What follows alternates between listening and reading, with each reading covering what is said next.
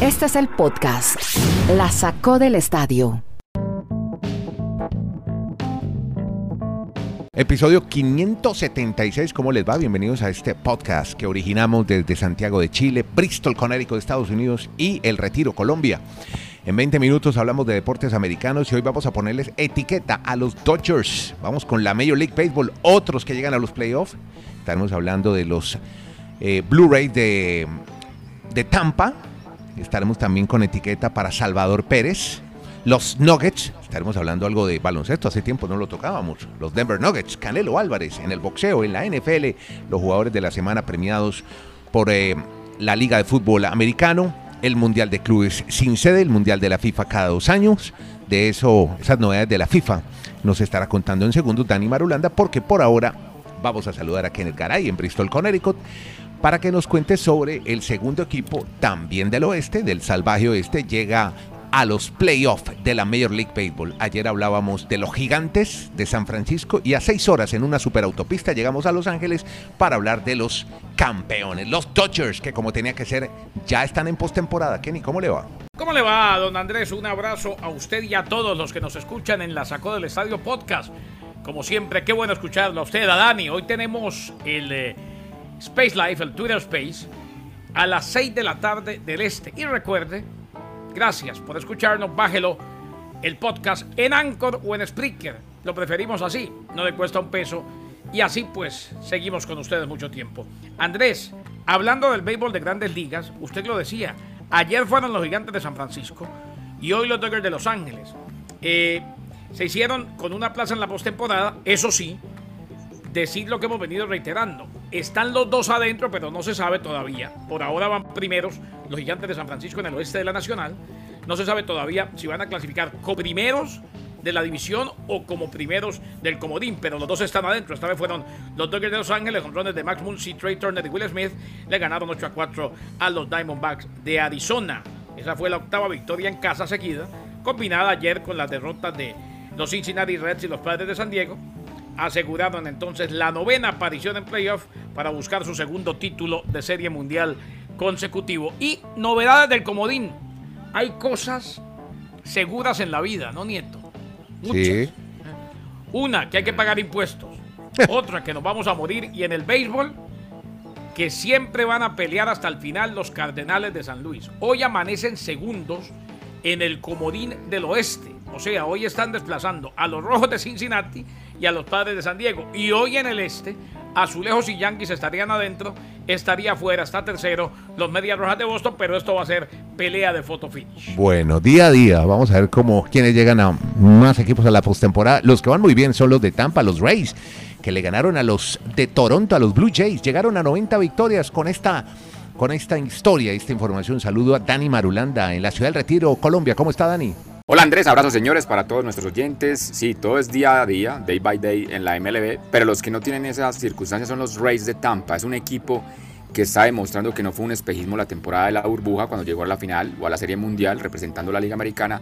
Ya es el primer equipo que esta temporada ha logrado 90 victorias y está a camino en ser muy probablemente el primer clasificado para la postemporada, para los playoffs de parte de la Liga Americana. Era simplemente para destacar esa cifra hoy que ha logrado ya el equipo de Tampa Bay Rays. Bueno, y cuéntenos de Salvador Pérez, ¿qué ha pasado con este pelotero? Pues sí, aquí tenemos muchos espacios con Otani, con Vladimir Guerrero, pero hay una figura que aparece ahí como sin tanto renombre, sin tanto bombos y platillos, y puede pelear en serio el título de ganar el departamento o, esa estadística de más cuadrangulares porque Vladimir Guerrero tiene 45, Otani 44 y el venezolano Salvador Pérez llegó anoche a 43. Y digo la que esa circunstancia que le puede favorecer es que el equipo de, Toronto con Vladimir está obviamente enfocado en llegar a la postemporada de muchas maneras. Otani tiene la presión de que siempre se mantuvo en el primer lugar como cuadrangulares, mientras que Salvador Pérez está en un equipo que no va para ninguna parte. O sea que cada vez que él se para en el plato, tiene la oportunidad de intentar sacarla del estadio como nuestro podcast. O sea, que ojo con el venezolano Andrés Kennedy Oyentes, se podría meter ahí en la conversación como un posible ganador de cuadrangulares cuando nos quedan ya menos de tres semanas en grandes ligas. Un equipo que conoce muy bien Garay, Tiburones de la Guaira, allá arrancó Salvador Pérez. Sí, claro, allá arrancó, no solamente, no solamente que arrancó allá, sino que definitivamente, como dice Dani, qué bueno que lo destaca, porque eh, está quedando como en tercer plano, por muchas razones, porque su equipo no va para ningún lado y demás, y definitivamente es alguien que, o sea, no lo va a ganar, pero entra en la conversación por MVP de la americana. Bueno, Kenny, ya que lo tengo por acá, pasemos la página y ahora miremos qué pasa por la NBA. Hace tiempo no hablábamos de nuestro querido básquetbol de la NBA y vemos algo importante. Se están moviendo los números, las cifras por los lados de Denver. ¿Qué, qué ocurrió con los Nuggets? Es que, Andrés, eh, hay que hablar precisamente y muy seguramente vamos a continuar hablando de la danza de los millones hoy en el, en el Twitter Live, en el Twitter Space, a las 6 de la tarde. Pero en el baloncesto de la NBA hay acuerdo por 98 millones de dólares, 92 mejor, 92 millones de dólares y cuatro años con Aaron Gordon. Eh, y me acordé, ¿sabe de quién? De Dani Madulanda. ¿Por porque, qué? Hombre, porque ante la lesión de Jamal Murray, esto lo tenían que hacer, ¿no, Dani? Extensión de contrato, cuatro años, 92 millones. Esto lo confirmó su agente Calvin Andrews a Clutch Sports. Fue informado primero por The Athletic. Incluye una opción de jugador por cuarto año en el 2025-2026. Incluye 88 millones en salario base y 4 millones en incentivos. Un décimo jugador en esta temporada baja en firmar una extensión de veterano.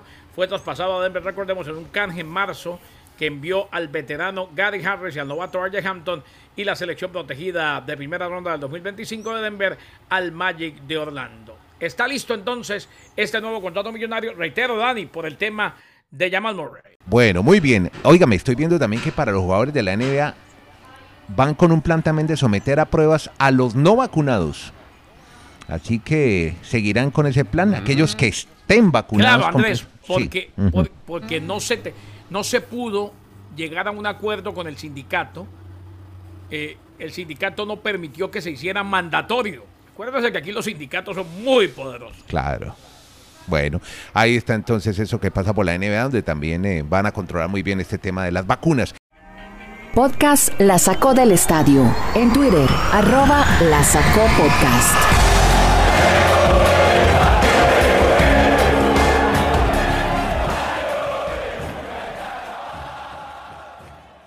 Porque por ahora Dani Marulanda nos trae historia de la NFL. Bueno, eh, hoy te- tenemos tercer resumen. Ah, no, no, ya no hay más resúmenes, ¿no? Porque no, ya no, ya. De pronto nos atrapa la noche No, con la si segunda semana. otro, igual está No, delicioso. no, no, están buenísimos. No, Marulanda tiene un poder de síntesis bárbaro.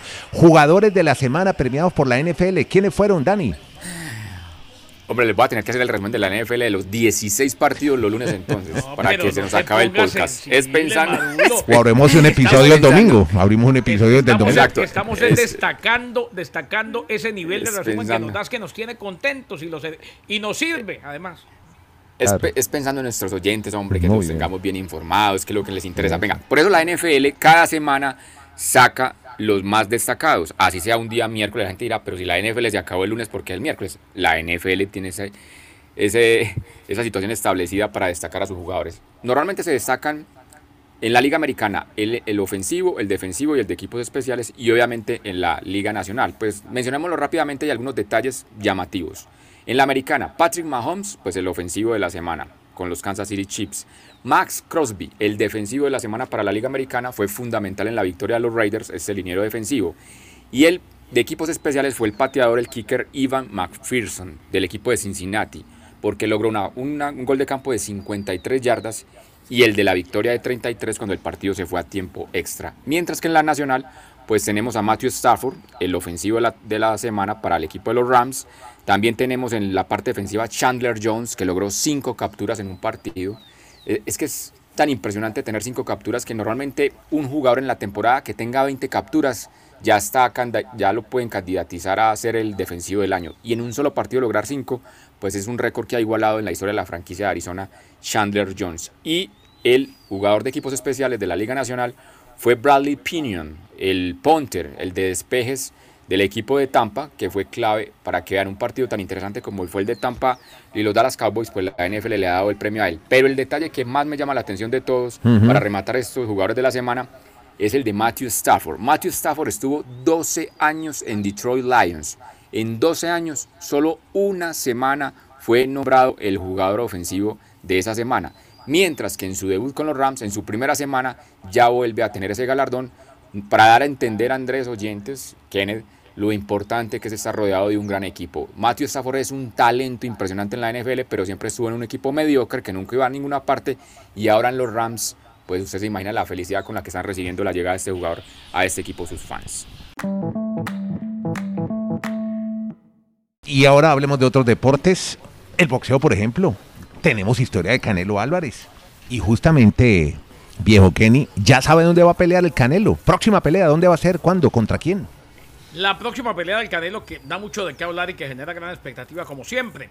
La esperada pelea es el 6 de noviembre, Andrés y Dani, por los títulos supermedianos, pero se confirmó la sede, ya sabíamos que era el 6 de noviembre, títulos supermedianos unificatoria de la AMB CMB. ¿Miami otra vez? No, esta vez va a ser la esperada pelea de unificación entre el Canelo Álvarez y Caleb Sweet Hands Plan, manos dulces, en el MGM Grand Garden Arena de Las Vegas, Nevada. Ah, ¿Dónde tiene Los que ser? boletos se ponen a la venta a partir del día de hoy. La velada la organiza Canelo Promotions y TGB Promotions y nos dejará el primer peleador en ostentar los cuatro títulos más importantes de la división de los supermedianos y Canelo podría consagrarse como el primer latinoamericano en lograr esa hazaña desde que aparecieron estos cuatro organismos, o sea, la Asociación Mundial de Boxeo, el Consejo Mundial de Boxeo, la FIB y la Organización Mundial de Boxeo.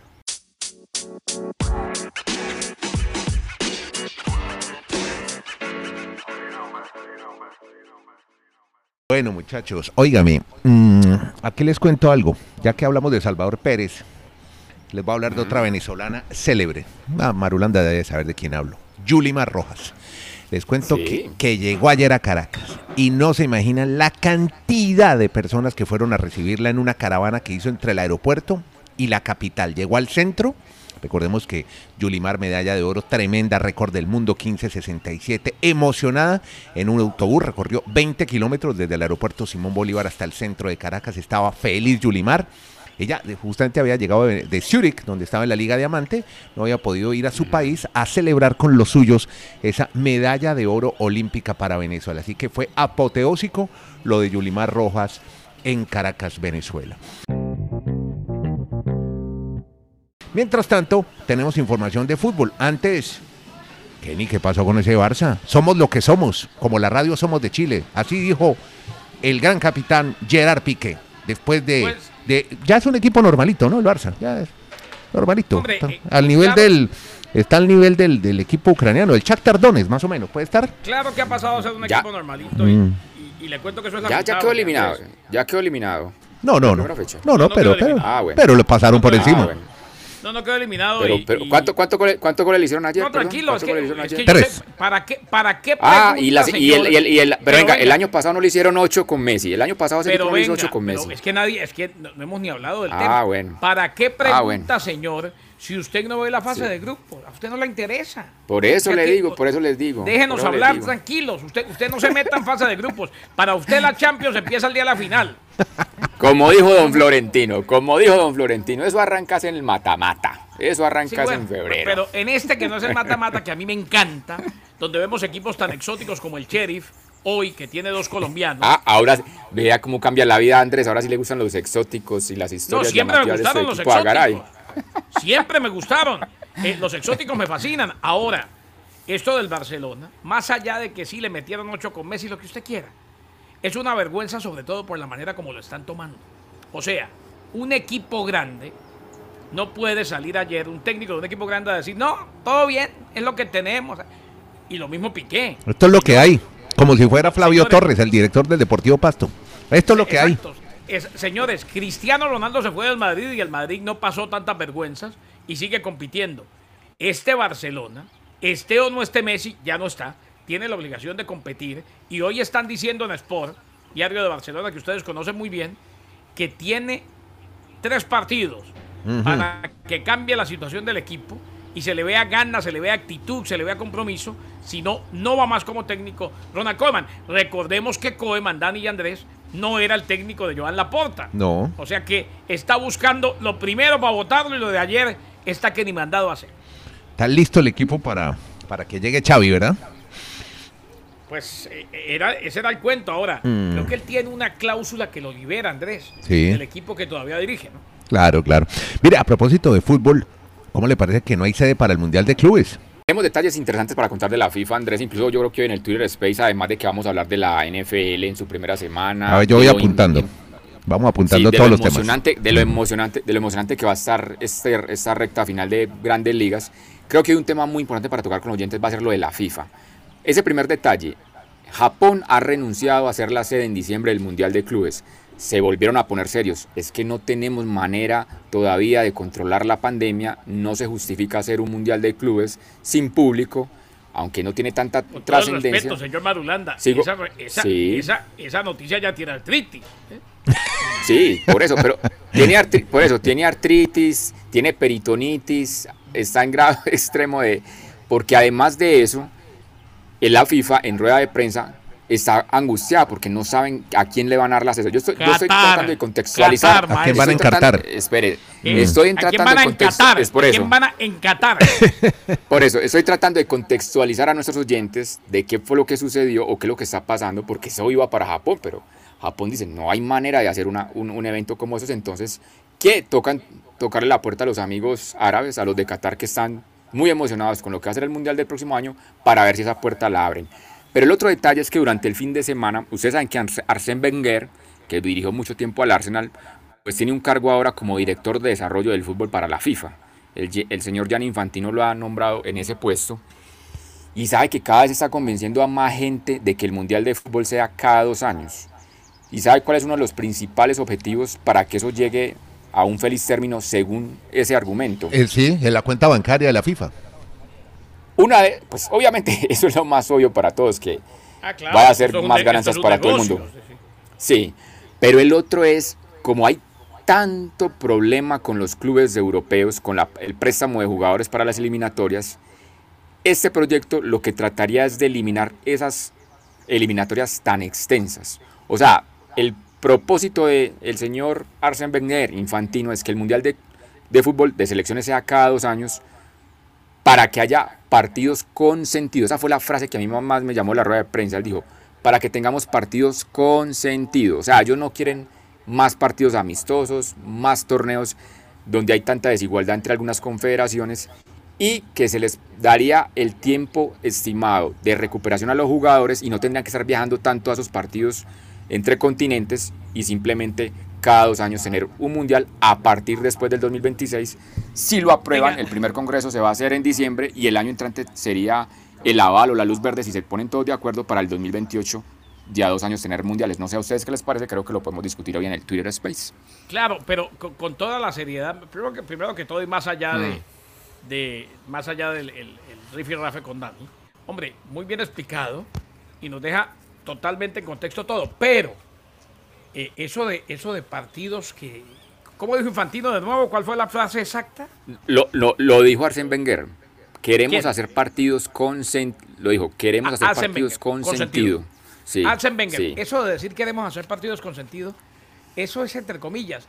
Yo, yo creo que, que la propuesta no es mala, pero que quede claro, estamos viviendo, Andrés Dani, las últimas grandes eliminatorias. Y si para el 2026 son 48 equipos y la eliminatoria va a ser una comparsa total, No, que murga. si es cada dos años, maestro, olvídese. No, Esto, esto pereza. ya Pero- pero, Garay, de pero- modas de esos que nos explica Andrés. ¿eh? Cada dos años van y juegan un ratico, eh, sacamos campeón del mundo. O sea, eh, No, no, no. claro que lo Pero, vamos a Garay, vivir. pero, pero Garay, pero es que hay, hay confederaciones muy diferentes. Yo, yo vuelvo al tema de Comebol, que es el que No, pero a lo, más a lo que voy es, porque yo sé que, yo sé que los equipos en el Dígame, dígame. A, a lo que voy es, a lo que voy es, claro que lo vamos a vivir y a disfrutar, Dani, claro que sí. Pero definitivamente estamos haciendo lo mismo que hicimos alguna vez con los torneos, ¿se acuerdan? Que teníamos uno largo y dijimos, nos saquemos dos campeones, así todo el mundo gana plata y todos tienen posibilidades. Eh, a mí no me gusta, a mí no me gusta, pero lo vamos a terminar viviendo y lo vamos a terminar disfrutando. Eso es lamentable. Yo le digo el, te- el tema de Comebol, de Comebol, perdón Andrés. Dale, dale. Cuando dicen que hay un mundial de 48 selecciones que va a ser así en el 2026, aquí en Venezuela y en Bolivia están celebrando que porque por fin van a volver a un mundial, Sí. o en el caso de los venezolanos que por primera vez van a ir a un mundial.